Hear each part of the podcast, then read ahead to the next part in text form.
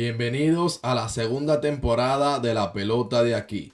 Yo soy Eliezer González y estoy contento de poder contar contigo por segundo año consecutivo para la segunda temporada de La Pelota de aquí.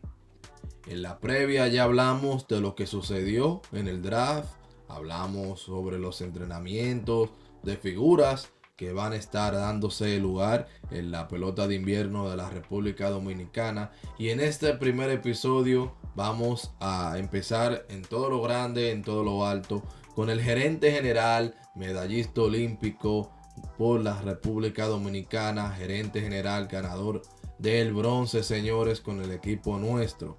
Me acompañará el día de hoy José Gómez Frías, el gerente de los Leones del Escogido en nuestra liga.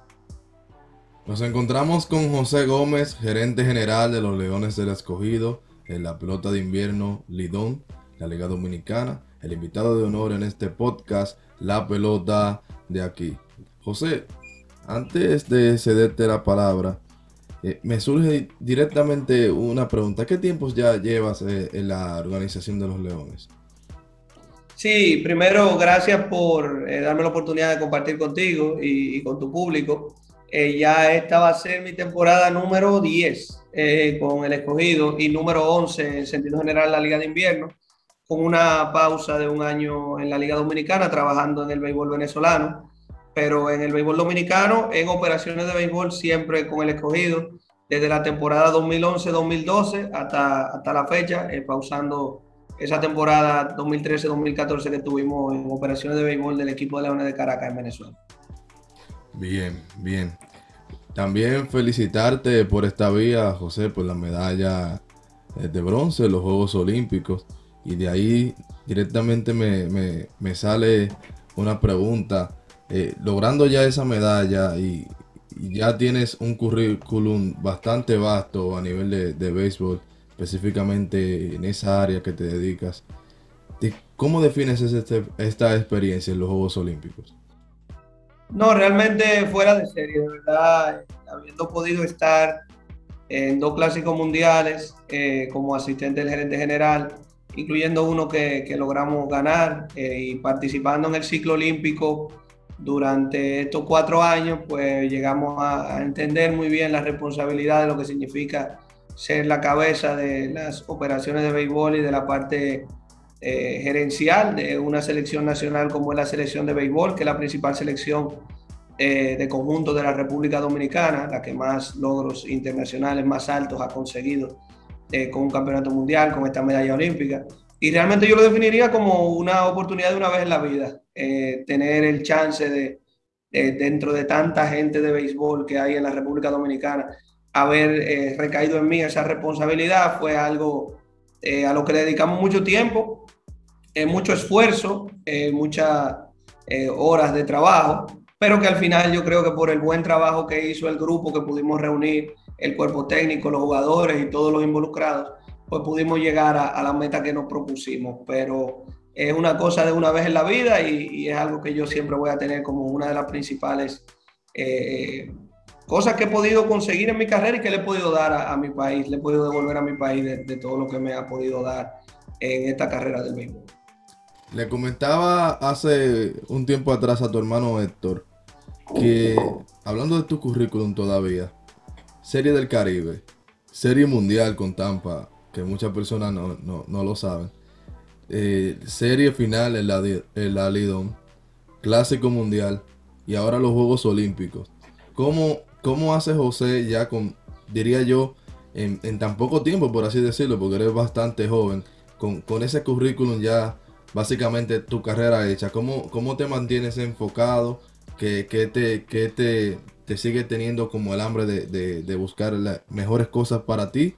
Y, y cómo, cómo te hace sentir todos estos logros a la vez. Que le decía Héctor que probablemente puedes ser, puedes ser el único ser humano en la Tierra que pueda presumir de, de, de estas cosas todas juntas a la vez.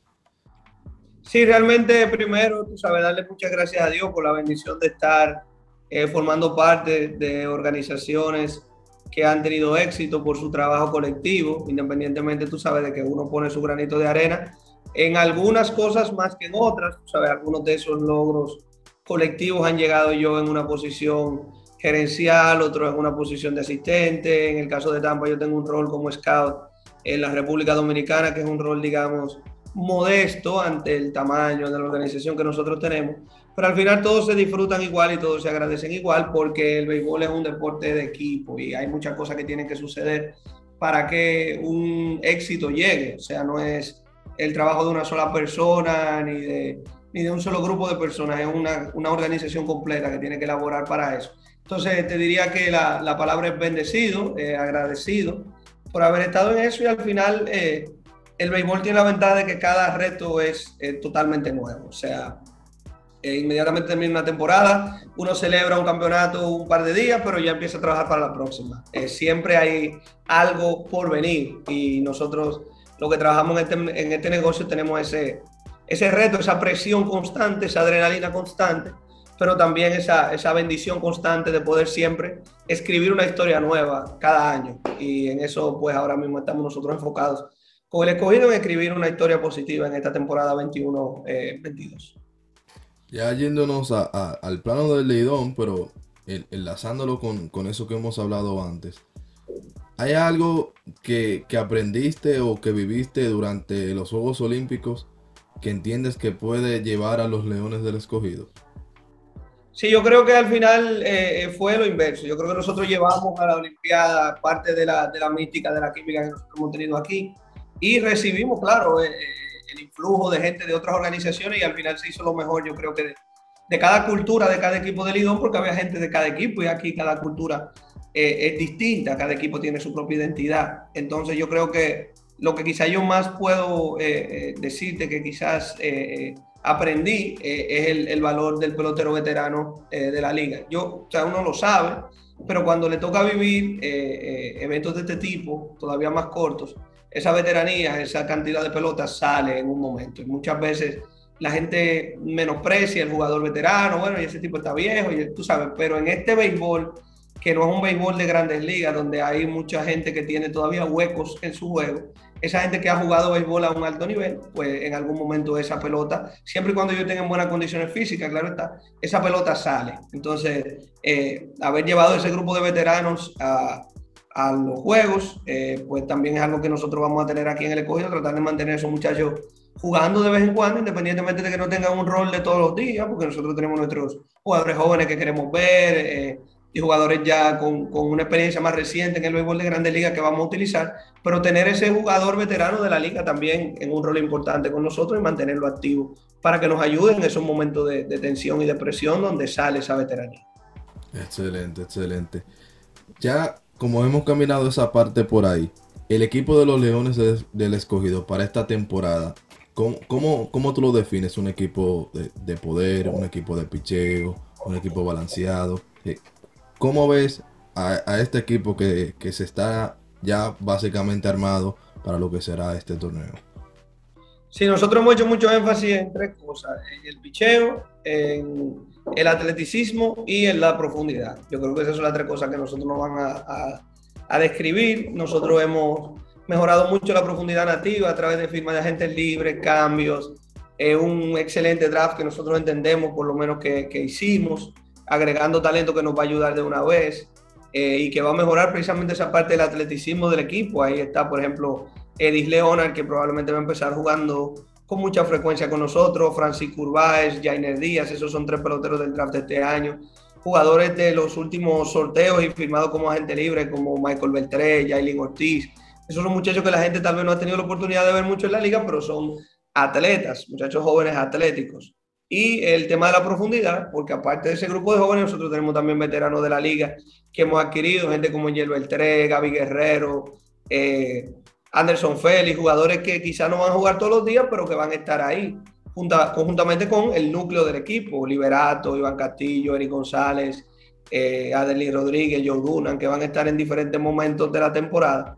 Y en el tema del picheo, pues muchísimos nombres buenos para el relevo, un relevo profundo, con gente así mismo, una mezcla, jugadores veteranos de la liga como Yumo Díaz, Eduard Paredes, Gerson Bautista, gente del draft de este año como el Peguero que debutó en Grandes Ligas y va a lanzar aquí, pitchers que tienen mucho que no lanzan en la liga, como Pedro Strop, Iván Nova, otros que eh, no han lanzado aquí todavía, pero que son tipos de calidad de grandes ligas, como Enoli Paredes, eh, también el mismo Reyes Moronta, o sea, eh, una mezcla, pero muy profundo el bullpen y creo que va a ser la, punta de lanza de nosotros, tratar de, que los abridores de nosotros nos den 3, 4, 5 entradas y partir de ahí, de, esa quinta entrada, empezar con esos cañones para terminar los partidos. Bien, por mucho, por mucho tiempo, Carlos Moreta, un jovencito escritor para el fildeo, que también suele colaborar para la sala, la sala deportiva y este podcast, ha dicho que lo que ha alejado un poquito a los leones del éxito básicamente en los últimos años ha sido que dependen mucho del pelotero rentado. Con, ese concepto se refiere a, que, no, que no hay como un, núcleo de pelotero que pueda ir básicamente todo el año y, por, la, por la parte gruesa de la temporada. Según te, te, te, te voy escuchando, esa parte ya está resuelta ahí. Eh, sobre, sobre esa parte ahí, piensas que tienes ese, ese, ese entramado cubierto de que tendrás un núcleo que podrás contar con él toda la temporada. Yo creo que eso, tú sabes, varía mucho. Nadie en la liga quizá puede decir que tiene un núcleo permanente. Eh, tú tienes dos, tres peloteros clave. Quizá el principal problema de nosotros es que jugadores con los que nosotros quizás hemos contado en una temporada para el año completo no han podido terminar la temporada por diferentes razones. No necesariamente porque el pelotero no quiere, sino que a veces, por ejemplo, nos pasó con Adelín Rodríguez, cambiamos por él, iba a ser cuarto bate del equipo, tuvo muy bien la primera parte de la temporada, firmó para Japón. Eh, un año dependíamos mucho de Eric González en el Cioretó, jugó 10 partidos, se lesionó, no pudo ir más. El año pasado perdimos al mismo tiempo para el final del torneo a eh, Gregory Polanco por lesión, a Joe Dunan por lesión, a Otto López por lesión, a Iván Castillo en un momento por lesión. O sea, la profundidad del equipo se ha visto retada. Quizás no porque son peloteros afiliados, sino porque eh, han salido de juego, independientemente de que sea porque lo paran o porque se van o por la razón que sea. Entonces nosotros hemos tratado de atacar esa profundidad. Yo creo que estamos en una buena posición. Claro está, todos los equipos de la liga tienen peloteros de primera, de segunda mitad, gente que entra y gente que sale. Eh, y nosotros no, va a ser diferente. Pero creo que ante cualquier emergencia nosotros tenemos suficiente material para responder. Eh, vamos a ver cómo se ve en el terreno. Eh, hay cosas bajas para las que uno nunca tiene respuestas. Eso es algo que le pasa a todos los equipos. Hay, un tipo de pelotero que es irreemplazable en un equipo. Pero eh, nosotros vamos a tratar de, mantener esa profundidad. Tú sabes, tener esa profundidad que yo creo que sí, que es algo que le ha faltado al escogido. No quizás porque los jugadores sean afiliados o no sean afiliados, sino porque cuando han salido los jugadores claves no hemos tenido el material para responder esas bajas. Y creo que a, eso hemos tratado de apelar y, y, vamos a tratar de que eso se refleje en el terreno de juego este año. Tres nombres claves que mencionaste ahora mismo. Joe Dunan, Eric González y Gregory Polanco. ¿Podemos verlo a ellos en esta temporada? Sí, Eric va a estar desde el primer día. Joe va a debutar en la segunda semana del torneo, la primera semana de noviembre. En el caso de Gregory todavía estamos trabajando con él. Él quiere eh, jugar, pero él, él, tiene quizás que resolver algún tema físico antes de. Él terminó con una pequeña molestia que está trabajando para ver si puede ponerla bien, pero tú sabes que la prioridad de Gregorio ahora mismo es conseguir un, contrato. Si él necesita ponerse saludable primero, eh, antes de entrar a juego, pues así será. Eh, nosotros no estamos contando con él para iniciar el torneo, pero sí nosotros creemos que él en algún momento se va a poner el uniforme del escogido. Los otros dos están 100% confirmados. Eric desde el primer día y hasta que su cuerpo, tú sabes, le dé, porque él ahora mismo no tiene trabajo. Y en el caso de Jobo, a partir de la primera semana de noviembre eh, y de ahí en adelante, entonces seguir con el equipo. Por último, y agradeciéndote realmente el tiempo, José, que has estado con nosotros.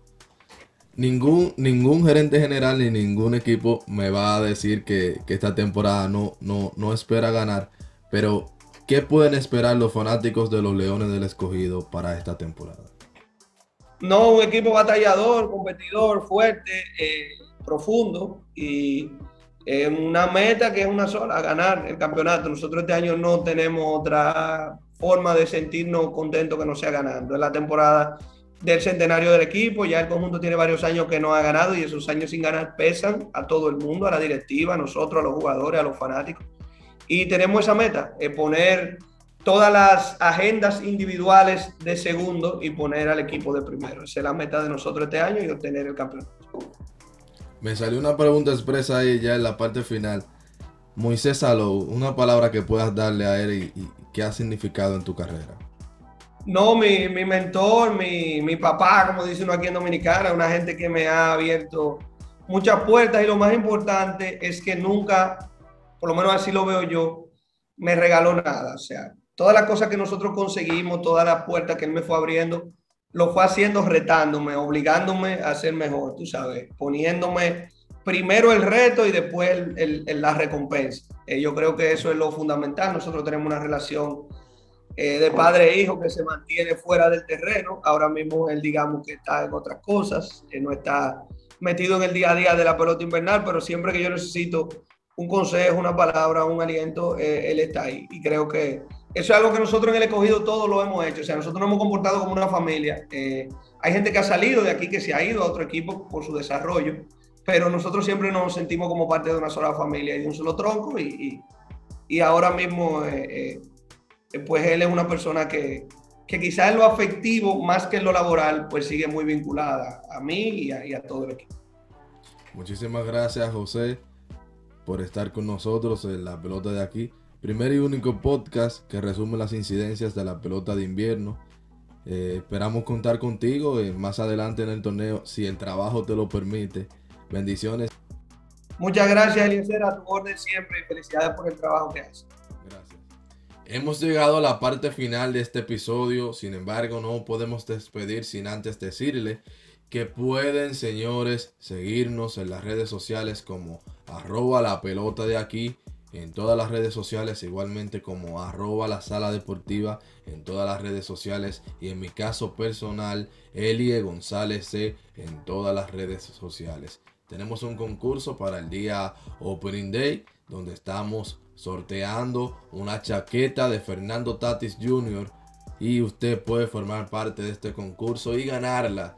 Chaqueta que vamos a entregar para el 26 de octubre de este mismo año. Así que entrate a la cuenta y participa para que ganes la pelota de aquí, el único podcast que te premia, que te viste de una estrella.